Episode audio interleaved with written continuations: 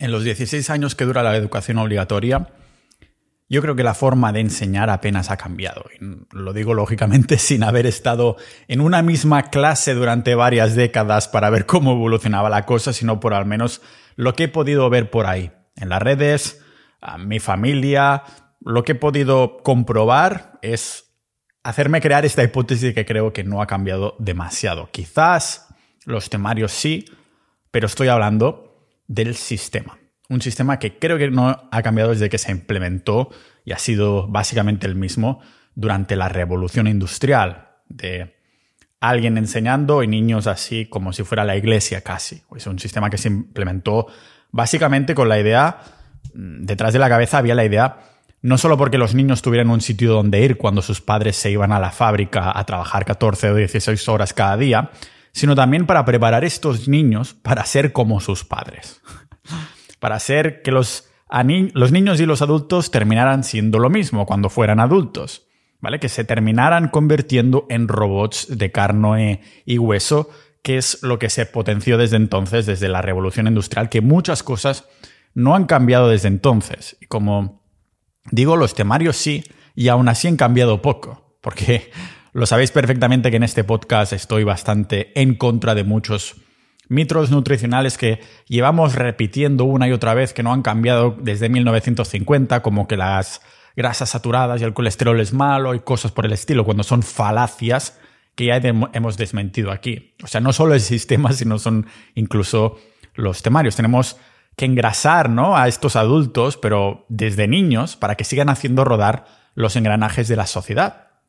Haciéndoles, ya no estoy hablando de aprender, sino de memorizar conceptos para después vomitarlos y así premiar a los que tengan no más conocimiento, sino más memoria a corto plazo. Pero lo que se está premiando es la disciplina de hacer lo que te están mandando en un periodo de tiempo. Es te digo que hagas esto, tú lo haces de forma disciplinada, lo vomitas y por lo tanto me demuestras que has hecho lo que yo te he dicho. Y os voy a ser totalmente sinceros, ninjas de la vida. Algunos me vais a tachar de tonto, me da igual. Quizás lo soy bajo los estándares de algunos de la educación tradicional. Y es que no me acuerdo de algunas de las multiplicaciones, de las tablas de multiplicar. Siempre fui un estudiante mediocre de aprobar todos por los pelos, a lo mejor por esto me quedé calvo, o de tener algún trimestre de suspender un par y tener que subir una cuesta muy, muy que me costaba mucho, por eso se llama cuesta. Era una cuesta de mucho esfuerzo para recuperar esas dos o tres que había suspendido. Algún trimestre me iba fatal o algún trimestre me iba genialísimo normal que me sintiera mediocre durante, mediocre durante mucho tiempo. Algunos habréis experimentado lo mismo que yo, viviendo en vuestra propia burbuja, porque si prestas demasiado mm, atención a lo que te dicen desde fuera, las afirmaciones y los juicios de los demás sobre el tipo de persona que eres por no saber X, pues terminas etiquetando tu yo interior de la misma forma que lo hacen los demás. Es decir, lo que argumento es que en este periodo, cuando tu cerebro es muy susceptible a no poder hablar bien como yo, cuando es susceptible, mierda, ahora estoy diciendo en argentino, tío. a ver, lo que estoy diciendo es que en estas épocas de adolescencia, incluso antes que esto, tu cerebro es muy, muy plástico, estás creciendo, te están enseñando cosas, y el hecho que te digan que eres mediocre o malo, que no aprendes o que eres tonto, a ver, tampoco es que me lo dijeran en plan así, ¿no? Algún comentario que no se dice de forma directa, sino es más bien indirecto, que tienes que actuar así para ser como este empollón de la clase, que es el ejemplo a seguir. Lo primordial aquí, lógicamente, es no dejar apagar esa voz que tienes dentro tuyo, que te dice, no, no, tú quieres ser así. Y esta fue un poco mi apuesta a largo plazo. O sea, no sé si terminé teniendo razón o no, pero ¿cómo se explica que yo personalmente haya ganado mucho más dinero que lo que cobraban mis profesores o incluso ganado más que los empollones de la clase. Te decía, no, tienes que seguir este modelo, estos empollones. De la clase. Y la respuesta a estas preguntas realmente es muy sencilla. Porque algunos nos hemos dado cuenta de que el mundo no funciona como los profesores nos dijeron que funciona.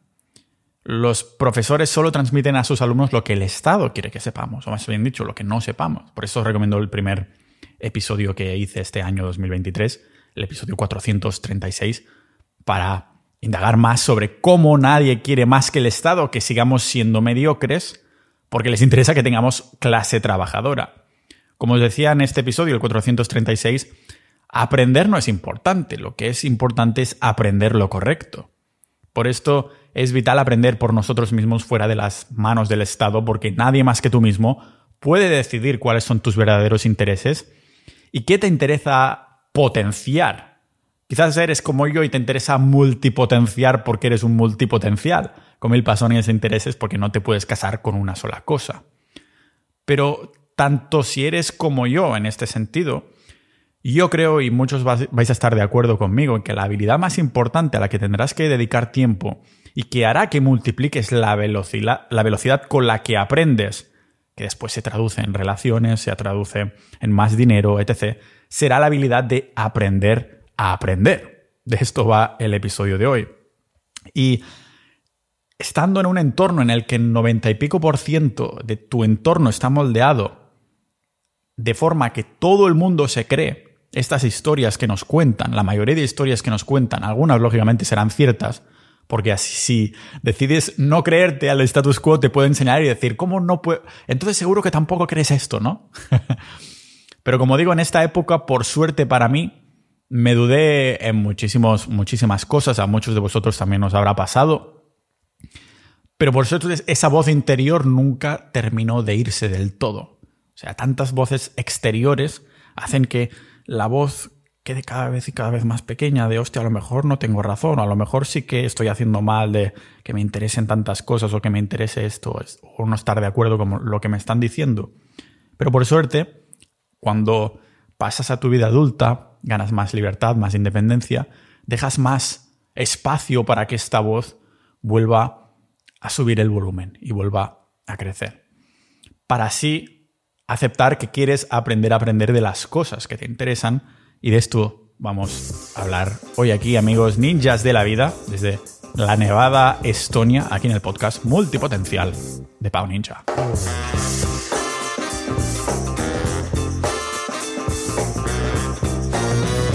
Antes de empezar, tengo que agradecer a todos los miembros de Sociedad.ninja que hacen posible que este podcast se mantenga libre de patrocinadores, totalmente independiente.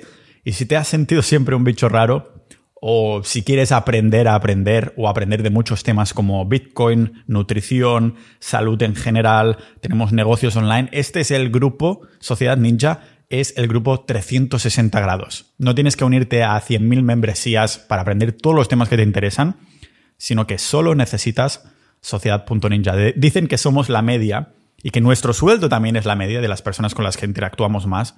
Así que imagínate cuál será tu media si entras en, en Sociedad Ninja. Vas, te puedo asegurar una cosa, puedo hacer una promesa, esto sí. Que lo que sea que tengas en la cabeza de cómo es Sociedad Ninja, cuando hayas entrado, tus expectativas quedarán más que cubiertas. Vas a, estar, vas a decir, cuño, no me lo esperaba. Dentro somos más de mil ninjas de la vida. Vamos a cerrar el acceso a 1500, así que no te quedes fuera. Tienes ahí episodios privados, tienes boletín, pero sobre todo una comunidad muy activa de personas con intereses y expertos y no tan expertos de todas las materias. Se crean debates muy, muy chulos en los que dejarás de leer noticias porque las personas te las van a filtrar, te van a decir, mirad esto, no del rollo esta es mi opinión, sino de esto es relevante. Y a partir de aquí se crean los debates y un montón de cosas más. Y lógicamente una de las cosas que se premia más dentro de Sociedad Ninja es que todos nos gusta aprender. Cada uno va a su bola. Va a su, va su despacio o más rápido, da absolutamente igual. Pero la formación no tradicional tiene un rol muy importante dentro de Sociedad Ninja. Y no importa si quieres aprender de todo porque eres un multipotencial como nosotros, también hay no multipotenciales que les interesa exclusivamente la inversión o cosas así, ¿no? Pero quieren gente afín con esa llama dentro. Y no necesitas querer ser un polímata a lo Leonardo da Vinci. También puede ser un tipo de persona que quiere saber de todo porque quiere convertirse en el cuñado de las cenas de Navidad que parece saber de todo. Es una cuestión de ego exclusivamente. El caso es que saber cómo aprender es la habilidad más importante de todo multipotencial para ganar tiempo. Y necesitamos ganar tiempo para seguir aprendiendo las cosas, pero sobre todo para tomar acción. Para saber cómo aprender a aprender, necesitamos entender que nuestro cerebro aprende de dos maneras distintas y hay una de ellas que queda olvidada por completo. Tenemos el pensamiento centrado, que es cuando nos concentramos en una única cosa. Algo que estamos perdiendo debido, debido a las redes sociales. Pero es un momento en el que usamos la parte frontal de nuestro cerebro, la corteza prefrontal, para intentar hacer foco en una sola cosa. Después, el que parece potenciarse más es, pero igualmente los dos son importantes. El problema es el desbalance que estamos creando. Es el pensamiento difuso en el que estamos en un estado mental más relajado y nos permite ver las cosas con más perspectiva. Con nuestra querida vista de pájaro que siempre decimos en este podcast, con nuestro zoom out.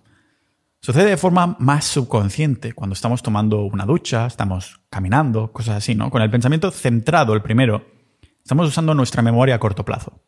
Por eso los estudios enseñan que solo somos capaces de retener como cuatro pedacitos de información que vayamos a usar inmediatamente. Por esto es tan importante mover distracciones, porque cuando, yo qué sé, por ejemplo, coges el móvil mientras estás escribiendo o programando, acabas de remover un trozo de estos cuatro pedacitos de información esencial y acabas de intercambiarla por lo que sea que el móvil te está ofreciendo en ese momento.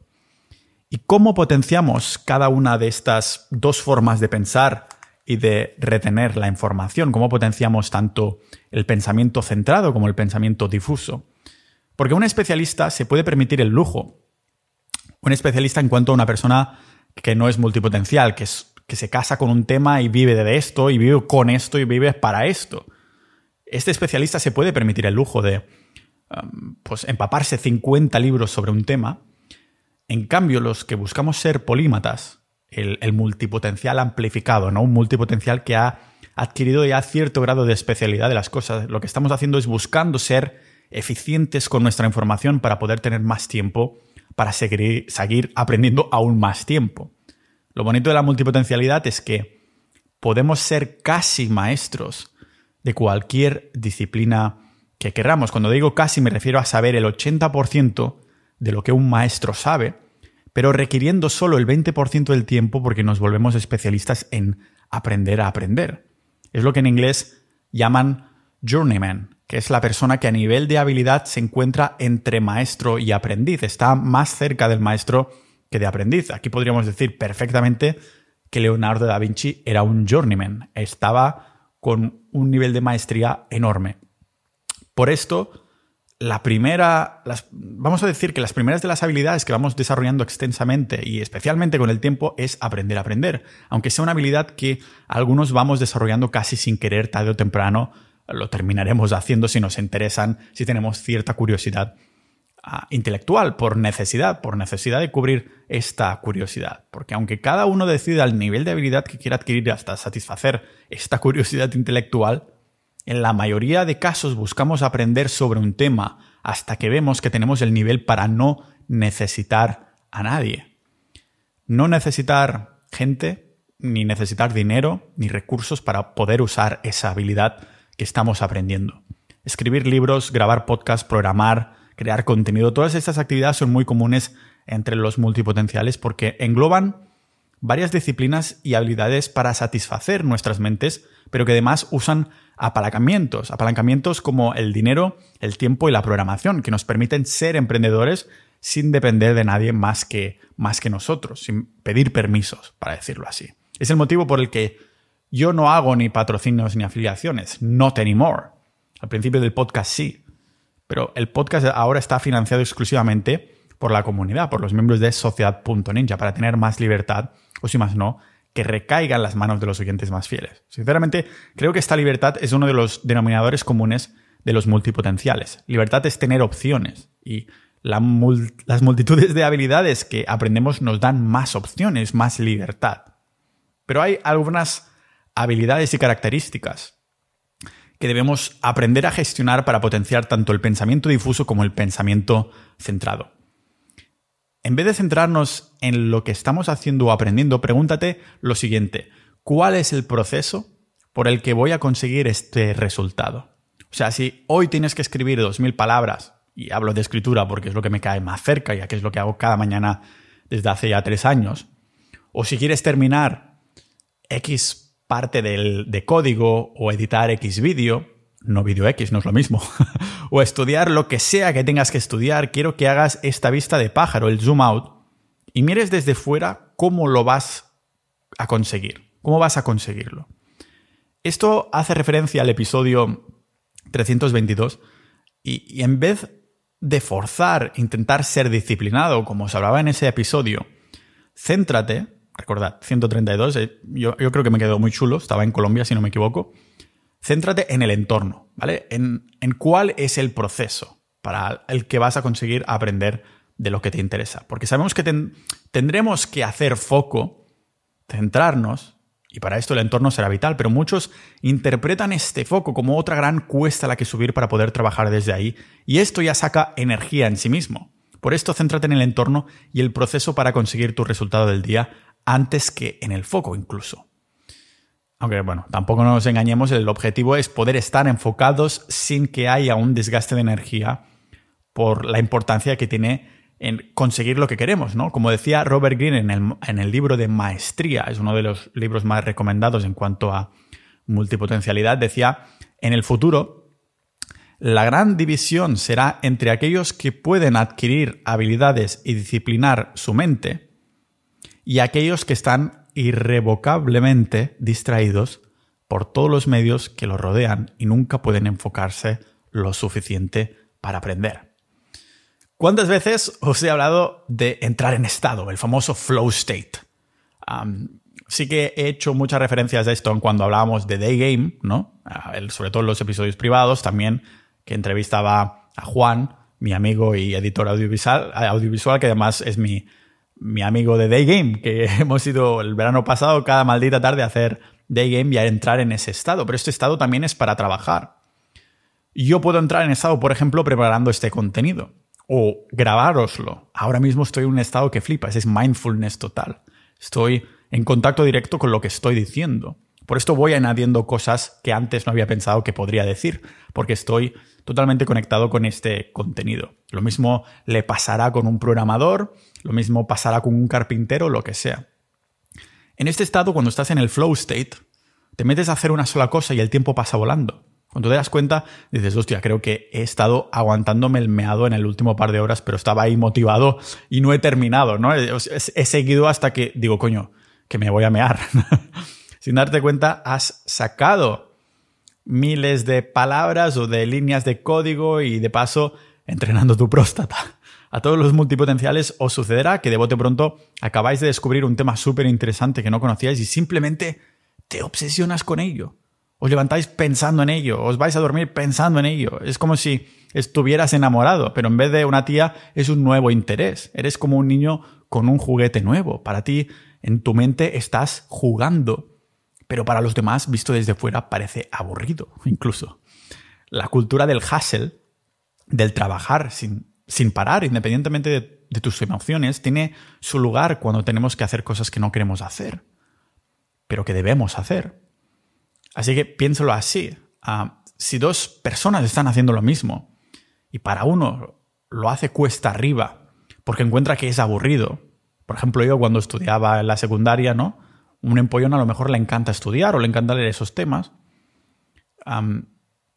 y, claro, para mí no. Entonces yo tengo que hacerlo.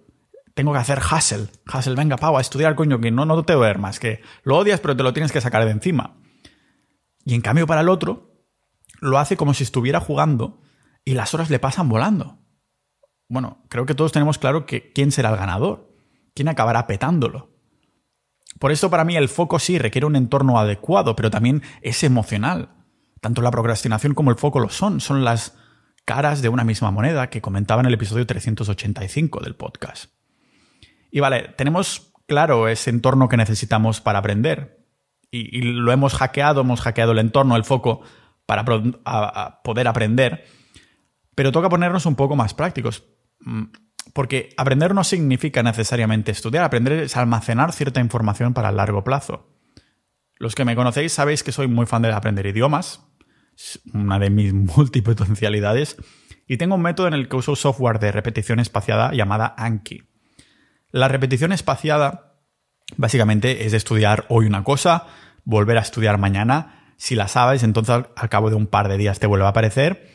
Y si te acuerdas al cabo del doble de días, ah, pues tardas el doble en tener que hacer una reseña, tener que revisar esos conceptos porque significa que cada vez se te está quedando en la memoria a largo plazo. Pero ¿qué pasa si no te acuerdas? Pues te tocará repasar más pronto otra vez, ¿vale?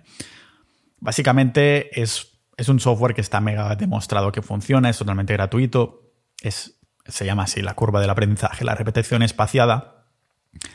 Y si hoy añado una palabra nueva, porque estoy aprendiendo Estonia, ahora, estonio, ahora que estoy aquí, mañana me la hace repasar, después dentro de una semana, después dentro de un mes, pero ¿qué pasa si no me acuerdo cuando toca repasar? Pues mañana volverá a tocar a repasar y volver a empezar, ¿no? Por eso recomiendo este software que se llama Anki, que es gratuito, dejo las notas del episodio, en vez de hacerlo con tarjetas o libretas, porque el algoritmo ya te dice cuándo te toca repasarlo. O sea, no te hace estudiar de forma aleatoria, sino que utiliza ciencia en estos algoritmos. Usa la llamada curva del aprendizaje que hace que en el momento que nuestra memoria va a olvidar algo, pum, entonces la forzamos a volverlo a aprender. Hay como una barra de conocimientos, de tiempo, ¿no? Hay varias fases y cada vez se va quedando más en el largo plazo. Cuantas más veces vayamos repitiendo este proceso, pues más se quedará ese pedazo de información en la memoria para, para lo que es el largo plazo. Es como si haces repeticiones de una serie en el gimnasio. A medida que hacemos repeticiones a lo largo del tiempo, más vamos a retener ese pedazo de información. En el caso del gimnasio, pues será fibras musculares, ¿no? Pero en el caso de la memoria es la información. Es similar a aprender a ir en bici, o más bien dicho, aprender a no desaprender ir en bici. una vez has hecho unas cuantas repeticiones, lo que sucede es que aunque estés años sin tocar una bici, la vuelves a coger y sigues sabiendo. Así es como funciona nuestro cerebro y por eso la repetición espaciada es tan efectiva, porque son repeticiones para el músculo de la cabeza. Es un hábito muy chulo para incorporar a diario que además no tardarás más de unos pocos minutos en terminar. Incluso habrá días que no tendrás tarjetas que repasar. Digo hábito no necesariamente de aprender idiomas, sino de, de tener tarjetas de cosas que has aprendido. Por ejemplo, imagínate que durante este episodio ha habido un concepto, una frase, algo que te ha hecho clic. A lo mejor lo dejas pasar. Dices, sí, es muy importante y mi cerebro ya se acordará. Pero a lo mejor crees que es importante y tu cerebro no se va a acordar igualmente a largo plazo. A lo mejor te lo apuntas en mm, un blog de notas del móvil así rapidito. Eso sería bastante guay. Lo que pasa que esto no, indica, a lo mejor esta nota no la vuelves a ver nunca más. Yo lo que hago es lo pongo en mi blog de notas y después, una vez a la semana, cuando tengo un momento muerto o así, cojo esa libreta, ese blog de notas del móvil y creo estas tarjetas con Anki en una baraja que no es de idiomas, no es de ruso, no es de estonio, no es de eh, sueco, sino que es aprender. Es una tarjeta en la que dentro tengo un montón de citas que, creo que son relevantes para mejorar mi vida, de conocimientos que muchas veces aprendo haciendo este podcast. Y entonces digo, esto lo quiero sí o sí para mi memoria a largo plazo y hago una tarjeta de esto. No al momento, porque estoy haciendo otras cosas, pero dejo apuntado para hacérmelas en otro momento. Y cuando me levanto por la mañana, pues puedo hacer un repaso de estas tarjetas. Pero eh, siempre tienes ahí alguna tarjetitas que es una señal de que estás aprendiendo algo nuevo. No memorizarlo, sino aprendiendo porque estás activamente recordando lo que leíste hace un tiempo.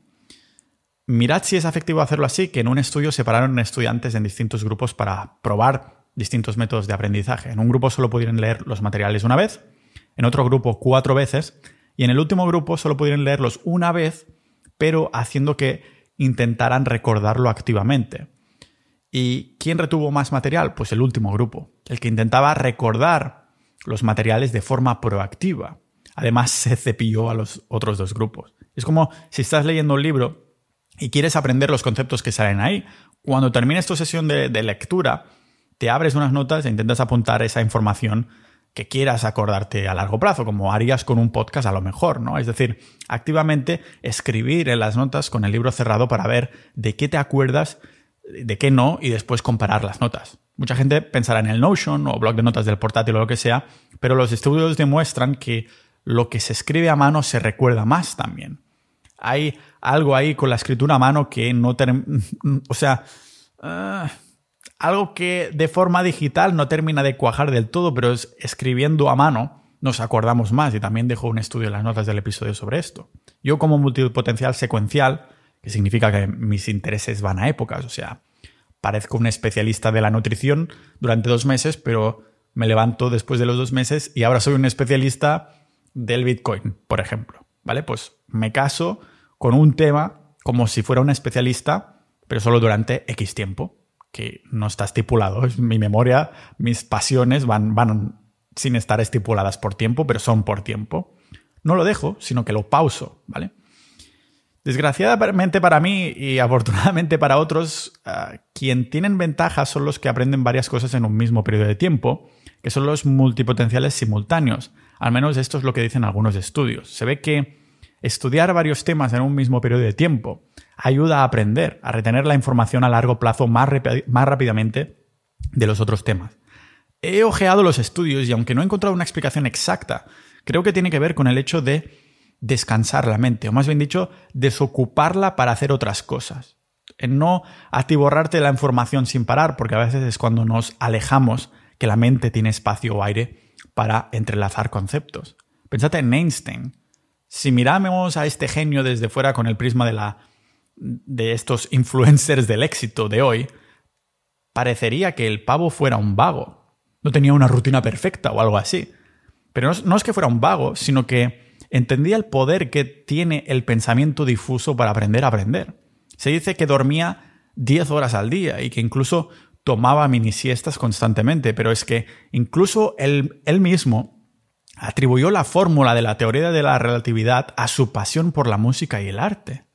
¿Os habéis dado cuenta de, de esas ideas que, que te vienen cuando te estás lavando los dientes o en bici, caminando por el monte, cuando estás a solas con tus pensamientos. Esas distracciones dan un respiro a nuestro cerebro para que nuestro subconsciente, el pensamiento difuso, pueda tomar el timón y ordenar los pensamientos. Ordenar de poner orden, no de dar órdenes, ¿vale? Como Toy Story, pero en pensamientos.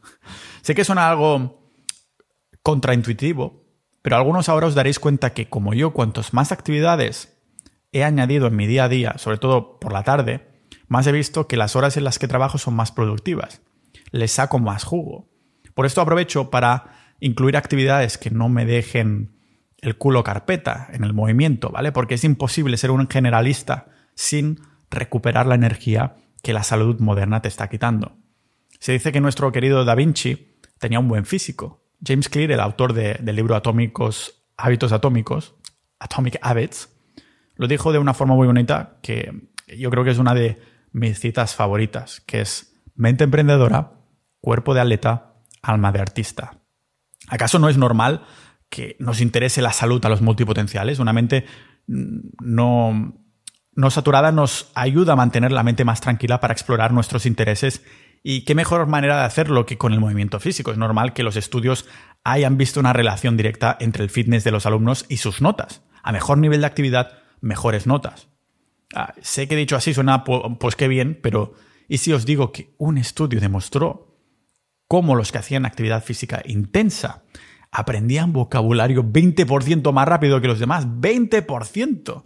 ya sabéis que ah, hacer, si, si queréis aprender un nuevo idioma o mejorar vocabulario para comunicar o aprender cosas que os interesen de salud o de Bitcoin, de lo que sea, o de los cursos que sea que hagáis, pues haz ejercicio intenso, mézclalo con esto, te lo pones entre medias, ¿vale? Por esto siempre predico eh, entrenar o al fallo o al volumen, dependiendo ¿no? de, lo que te siente bien en el cuerpo, ah, para hacerlo como hábito, para seguir haciéndolo.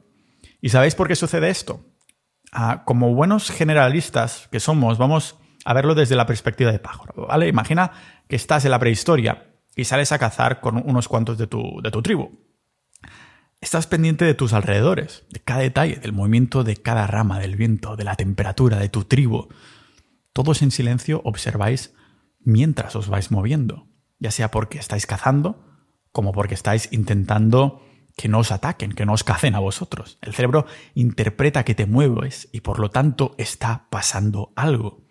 Estoy seguro que algunos de los que ya estáis trabajando en vuestros cuerpos griegos experimentáis que cuando dejáis de hacer ejercicio durante unos días, un tiempo, sentís que tenéis menos energía y menos motivación. La memoria está ligada con el ejercicio porque activa el hipocampo, que es la porción de nuestra cabeza que está involucrada con la memoria a largo plazo gracias a estas proteínas que tenemos pululando cuando hacemos ejercicio. Pero igual de importante que el ejercicio es dormir las horas. O sea, cuando dormimos nuestro cerebro practica, ensaya las cosas que hemos aprendido durante el día.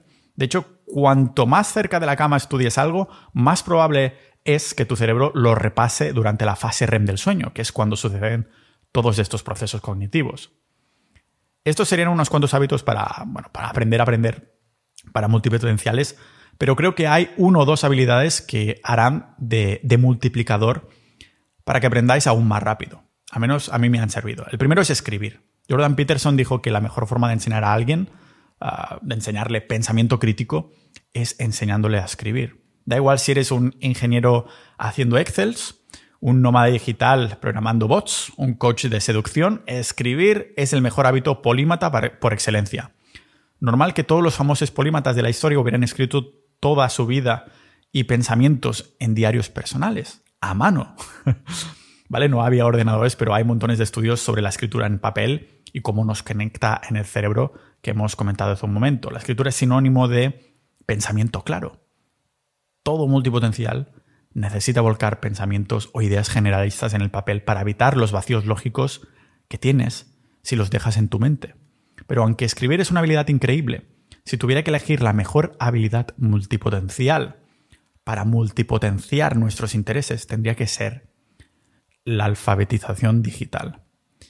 Si leer y escribir te convertiría en un alfabeto y adelantado a tu tiempo durante la Edad Media, ahora la alfabetización ha tomado otra forma. Ahora la alfabetización no es leer y escribir, aunque se incluye, sino que también es cómo de bien te desarrollas en el mundo digital. Para los ninjas de juventud acumulada podemos decir cómo de bien sabes usar un móvil o un ordenador es tu nivel de alfabetismo digital. De hecho, esto lo pensé ahora cosa de seis años. Me dije a mí mismo que no tenía personalmente yo no tengo ninguna habilidad que me hiciera destacar demasiado, excepto buscar en Google. O sea, buscar muy bien en Google. Mucha de la información que os voy compartiendo en este podcast está sacada de las profundidades de los buscadores. Sé usar los llamados datos booleanos o operadores booleanos, que son fórmulas que usamos para obtener la información más precisa que simplemente escribir la palabra clave en el buscador, en Google. Imagina Leonardo da Vinci con Internet. Alfabetización digital puede incluir código, búsqueda de información, edición. O sea, realmente Internet en sí mismo es la máxima expresión de la multipotencialidad. De o sea, de nosotros depende si lo convertimos en una polimatía o no. Por esto, cuando aprendes a usar Photoshop, después resulta mil veces más fácil aprender sobre otros programas de, de edición o de diseño gráfico. De alguna forma ya tienes una intuición aprendida de dónde están los paneles, cómo acceder y todo ese rollo. Ah, esto es lo que Tom uh, Mushoff llama el círculo de la adaptación acelerada, que es cuanto más, cuantas más habilidades aprendamos, más referencias y analogías tendremos para aprender cosas nuevas, que a su vez lleva a lo que nos lleva a aprender nuevas habilidades más rápidas y nos vuelve a hacer empezar. Hacer empezar, que es más habilidades, por lo tanto, más referencias y analogías, habilidades más rápidas y volvemos a empezar. Es como un círculo positivo. Así que quería hacer, ninjas de la vida, un pedacito de, episodio en cómo aprender a aprender con cosas más prácticas y otras más teóricas, pero que espero que os sirvan. Lógicamente lo vamos a seguir comentando en los canales correspondientes, ya sean de psicología o de productividad o de hábitos dentro de Sociedad Ninja para los que sois miembros y dais soportes a este podcast. Os tengo que agradecer un montón se me ha hecho de noche aquí. Pero muchas gracias a todos los miembros de Sociedad Ninja para esto. Os lo agradezco un montón. Nos vemos dentro de la comunidad. Todos vosotros, los que no estáis dentro, pero que habéis escuchado aquí, también un agradecimiento y un abrazo muy grande. Y nos vemos en el próximo episodio de este podcast multipotencial de Pau Ninja.